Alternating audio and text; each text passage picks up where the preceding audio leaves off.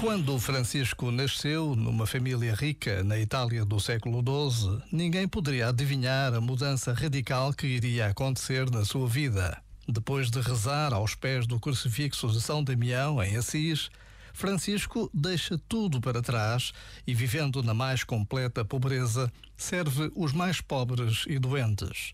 Funda a Ordem dos Frades Menores. E a Igreja celebra hoje a sua memória. Para rezar por intercessão de São Francisco de Assis, basta esta breve pausa. Já agora, vale a pena pensar nisto. Este momento está disponível em podcast no site e na app.